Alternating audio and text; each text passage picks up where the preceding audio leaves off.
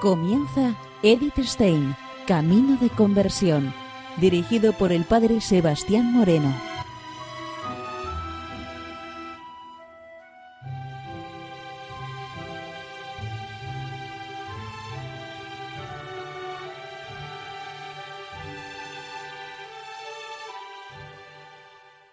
Muy buenos días, nos de Dios. Seguimos conociendo a Edith Stein, Camino de Conversión. Nos encontramos en una época en donde se multiplicaban las vejaciones contra los judíos. Se atacaba a aquellos que tenían cualquier tipo de relación con los judíos e incluso se comienza a expulsar a los religiosos y a arrestar a los sacerdotes católicos, a pastores protestantes y demás militantes cristianos. Entonces es cuando va a contemplar la posibilidad de poder expatriarse a Palestina, al Carmelo de Belén. Sus reflexiones se las comunica a la Madre Priora y también le comunica su sufrimiento por no ser de raza aria. Le preocupa ser un peligro para la comunidad, pero la priora le dice que no haga caso a estos pensamientos, sobre todo antes de emitir sus votos solemnes. Yo hablaba con el Salvador y le decía que sabía era su cruz la que ahora había sido puesta. Cuando los nazis llegaron al poder, fueron promulgando leyes que favorecían las racias en contra de los judíos, y aparecen serias persecuciones contra ellos. ¿Pasará esta persecución a los muros del convento? Muchos alemanes de origen judío huían al extranjero, y también algunos familiares de Edith logran escapar. Para el día 10 de abril del año 1938 hay un nuevo plebiscito y las monjas no saben qué, qué actitud tomar, pues la persecución se ha ampliado y afectando a los cristianos. Y muchos amigos del convento aconsejan a las monjas a que no voten. Edith pide a las hermanas que unan sus voces contra Hitler el enemigo de Dios y de la Iglesia. Cuando se requiere el voto de las religiosas, se presentan en el convento una delegación con urna y papeletas para que cumplan con su deber cívico. Al final de la votación se dan cuenta de que faltan dos nombres en su lista. Las autoridades políticas preguntan ¿por qué no vota la doctora Stein? La respuesta de la priora, con lágrima en los ojos, fue obvia no es de raza aria.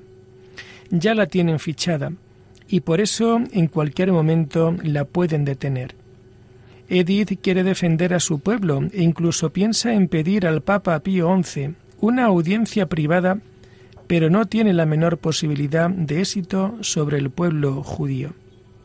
La mayoría no lo comprendía, pero aquellos que lo sabían deberían cargarla libremente sobre sí en nombre de todos.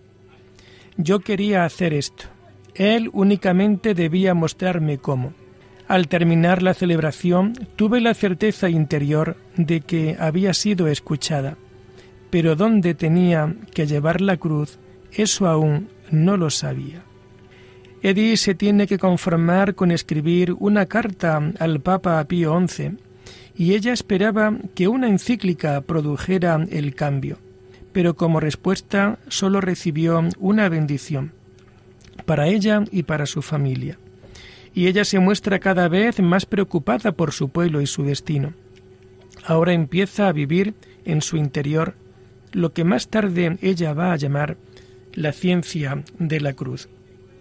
En el periódico Avenire de la Conferencia Episcopal Italiana, con fecha del día 10 de julio del año 2001, se nos dice que muy posiblemente Eddie Stein habría inspirado la encíclica antinazista del Papa Pío XI, Mit Bremender Sorge, con ardiente preocupación, publicada en el año 1937.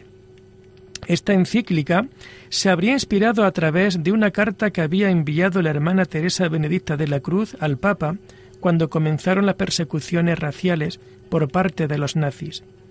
Esta, carta se conserva en el Archivo Vaticano y nunca ha sido publicada. Y con este clima de angustia, llegamos así a mediados de abril del año 1938. Y dos grandes alegrías y una pena van a visitar a la hermana Teresa Benedicta. La profesión perpetua y la imposición del velo negro. Y juntamente con esto, la pena de la muerte de su gran profesor y amigo Hursel.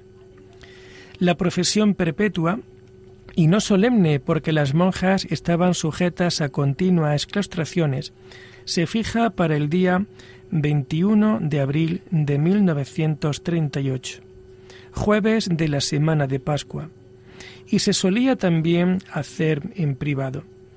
En carta con fecha del 4 de marzo de 1939 nos comenta Edith lo siguiente. Corazón divino de mi Salvador, te prometo aprovechar todas las ocasiones de causarte alegría. Cada vez que me encuentre ante una elección, elegiré lo que más alegría te dé. Así te prometo solemnemente demostrarte mi amor. Te ruego que me des fuerzas para cumplir fielmente mis votos, que me ayude a ello mi madre y mi ángel de la guarda. Pero pocos días después, su alegría se empaña con la muerte de su querido maestro Edmund Husserl. Él muere el día 27 de abril del año 1938 y quien en sus últimas semanas de vida se desprendió de todo lo terreno y sólo deseaba unirse con Dios. Pensé, nos comenta Edith, que serían circunstancias parecidas a las de mi querida madre, que murió al tiempo de la renovación de la profesión. Y la imposición del velo negro de Edith se va a fijar para el día 1 de mayo de 1938. Es el Domingo del Buen Pastor, fiesta tan querida para ella. La ceremonia de la profesión perpetua se hacía en privado mientras que la imposición del velo se celebraba solemnemente con la asistencia de amigos y de familiares. Es lo que marca la entera y definitiva consagración a Dios. La madre priora era la Madre Teresa Renata del Espíritu Santo. Como el delegado del arzobispo, el prelado doctor Lenné, estaba impedido, encomendó la ceremonia a su amigo el obispo auxiliar, doctor Stockum, a las nueve de la mañana estaban reunidos en la iglesia del monasterio los conocidos de Sor Benedicta.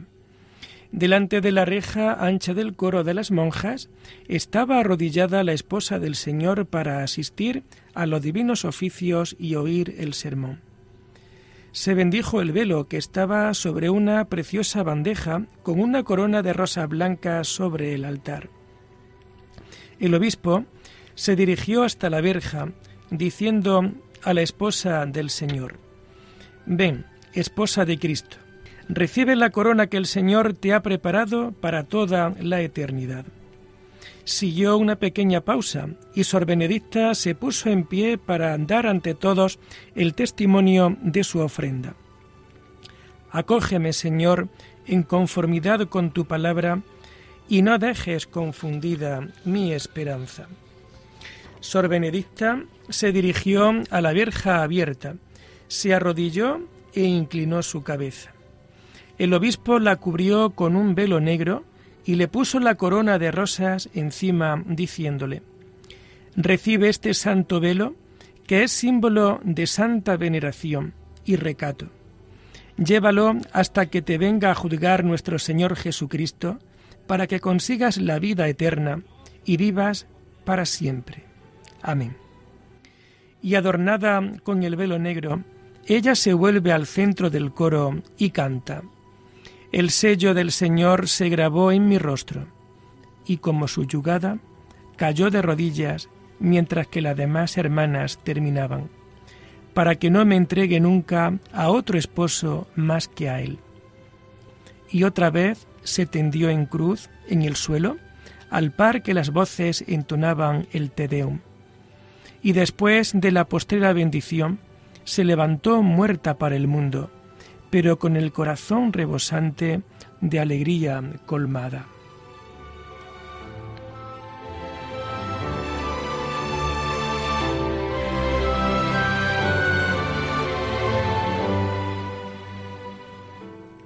Ahora ya es recibida de lleno en la comunidad, teniendo derecho a voz activa y pasiva en el capítulo.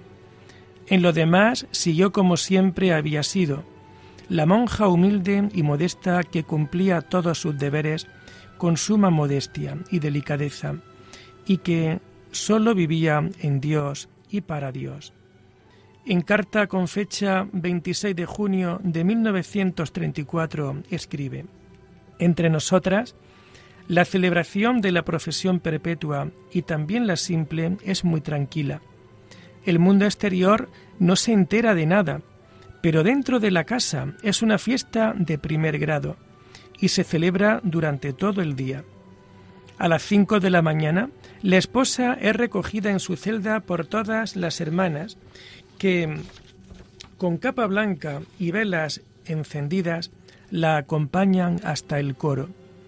El rito de la celebración es muy similar al de la vestición, solo que en lugar de cantar el Beni Creator, se canta el Te Deum. Y se emite la profesión en manos de nuestra querida Madre Priora. En el coro y en el refectorio, la esposa se sienta junto a la priora. Y ahora nos comenta Edith lo siguiente. Libera tu corazón por el fiel cumplimiento de tus votos, y entonces se derramará en él el caudar del amor divino hasta inundar todos los confines de la tierra. Tú no eres médico, ni enfermera, ni puedes vendar las heridas. Tú estás recogida en tu celda y no puedes acudir a ellos. Oyes el grito agónico de los moribundos y quieres ser sacerdote y estar a su lado. Mira hacia el crucificado si estás unida a él, como una novia en el fiel cumplimiento de sus santos votos, es tu sangre, es su sangre preciosa la que se derrama. Unida a Él, eres como el Omnipotente, pero con la fuerza de la cruz puede estar en todos los frentes, en todos los lugares de la aflicción.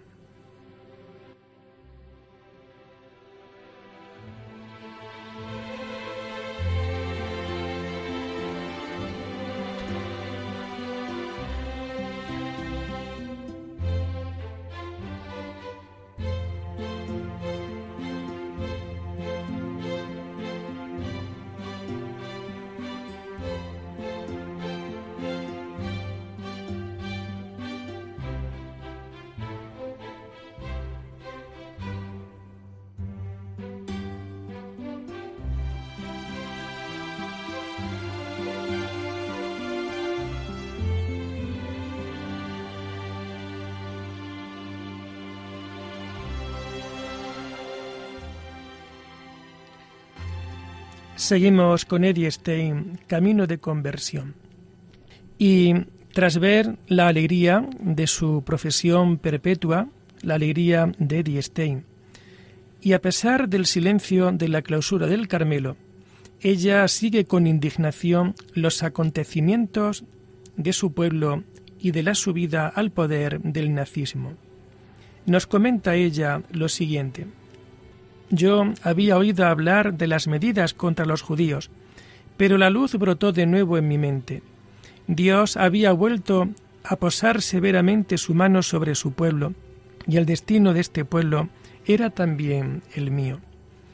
Y desde esta nueva situación, la priora apremia a Edith para que dé los pasos necesarios para expatriarse.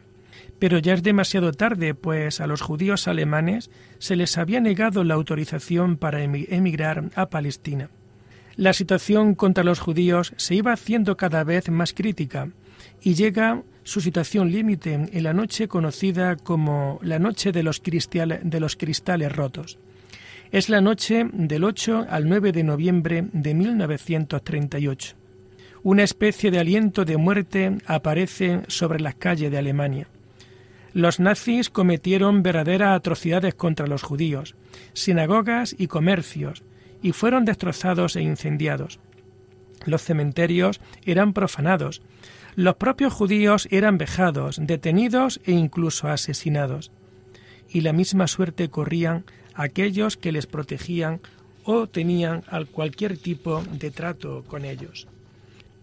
En una carta con fecha del 10 de noviembre de 1938 nos comenta, Piense que ahora estoy muy preocupada a causa de mis familiares. En la mañana del 9 de noviembre del 38, todos ven lo que ha ocurrido. Y ha ocurrido algo que no debió de haber pasado nunca, pues una mano asesina barrió la pacífica existencia de los judíos, quienes indefensos fueron súbitamente expulsados a golpe de sus casas y torturados. Y el propio pueblo alemán se sentía horrorizado, pero ahora nadie se atrevía a protestar en voz alta, pues el mismo pueblo alemán no está más seguro de su vida que el del pueblo judío. Cuando Edith se entera de esta situación, se queda llena de dolor. Esto es la sombra de la cruz que se cierra sobre mi pueblo. Oh, si hubiera un poco de sensatez. Ahora se cumple la maldición que mi pueblo atrajo sobre sí.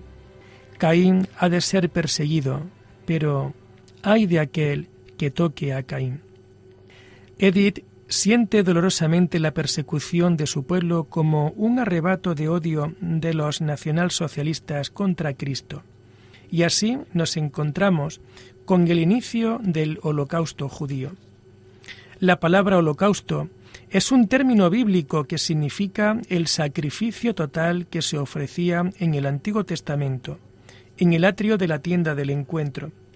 Era un sacrificio de homenaje al Altísimo y de súplica y expiación por los pecados. Este es el significado que se daba al sacrificio de Cristo en la interpretación mesiánica del siervo de Yahvé, y era el sentido que Edith quería dar a su vida. Edith emplea este término para significar la inmolación de su vida para la salvación de todos. En una carta nos dice lo siguiente, debemos confiar en la insondable misericordia de Dios, pero no debemos sustraernos a la gravedad de las últimas cosas. Después de cada encuentro en el que percibo la impotencia del influjo directo, se hace más patente en mí la urgencia del propio holocausto. Desde su juventud, Edith vive preocupada por la falta de trascendencia de la vida, y es en su conversión a la Iglesia Católica donde ve claramente afirmada la verdad trascendental y la fe en la vida eterna. Por eso ella quiere aprender más y más a vivir cada día y cada hora a la luz de la eternidad, para realizar la salvación de todos. Este es inicialmente el móvil de su holocausto, que luego, más adelante, va a tomar nuevas dimensiones, la inmolación por su pueblo. Y nos comenta, entonces me vino como una luz que Dios nuevamente había dejado caer su mano pesada sobre su pueblo y que el destino de este pueblo también era el mío. Y en otra carta nos comenta, vivimos aquí y ahora para realizar nuestra salvación y la de aquellos que nos han sido confiados. Es algo sobre la que no cabe la menor duda. Eddie Stein siente su llamada como una participación en el misterio redentor de Cristo, por la unión con Él, y ella entiende que esto se, se da particularmente en la vida del Carmelo. Nos comenta ella lo siguiente. El camino del sufrimiento es el más cualificado para la unión con el Señor. La fuerza redentora del sufrimiento llevado con alegría es muy necesaria, precisamente en esta época nuestra. Quien entra en el Carmelo no se pierde para los suyos, sino que a decir verdad se gana, pues nuestra vocación es interceder por todos ante Dios salvación por todos y para todos en comunión con el misterio redentor. Y aquí radica el misterio de la comunión de los santos. Una persona que vive siempre abierta a la verdad y preocupada por los problemas del mundo, con una mirada de, de amplios horizontes, siente ahora cómo, a la luz de la fe, esos horizontes se dilatan. Para Edith, el decir sí por todos tiene un sentido especial. Es la universalidad de la redención de Cristo que va más allá de los límites visibles de la Iglesia y que alcanza a toda la humanidad. Ella se ve víctima de la persecución cuando se ve obligada a interrumpir bruscamente su carrera profesional. Sigue muy de cerca los acontecimientos. Muchos vienen a ella a pedirle oraciones y mediaciones para poder inmigrar.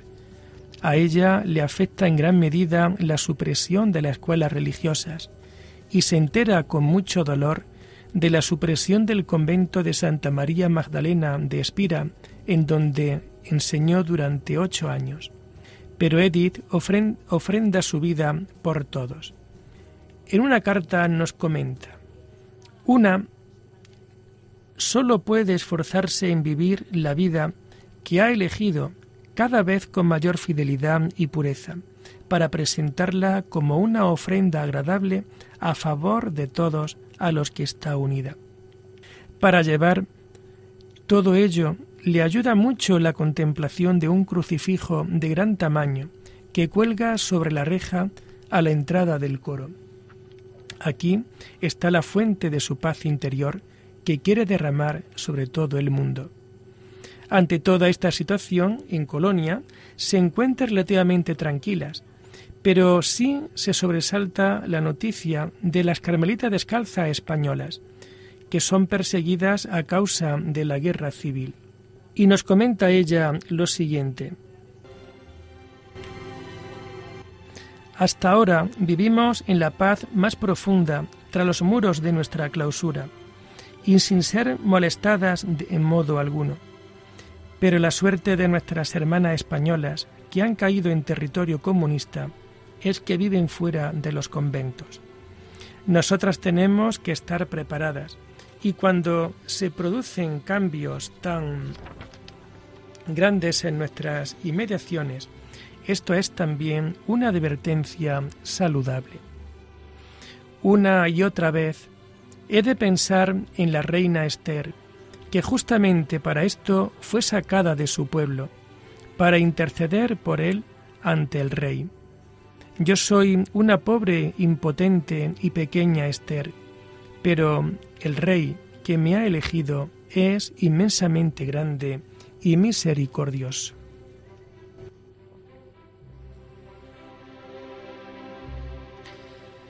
Y lo dejamos aquí por hoy, hermanos, invitándoles a seguir profundizando en la vida y en el mensaje de Eddie Stein. Hasta la próxima semana.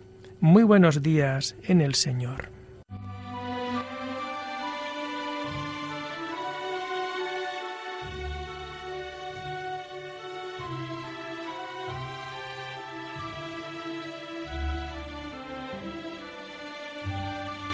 Han escuchado Edith Stein, Camino de Conversión, con el Padre Sebastián Moreno.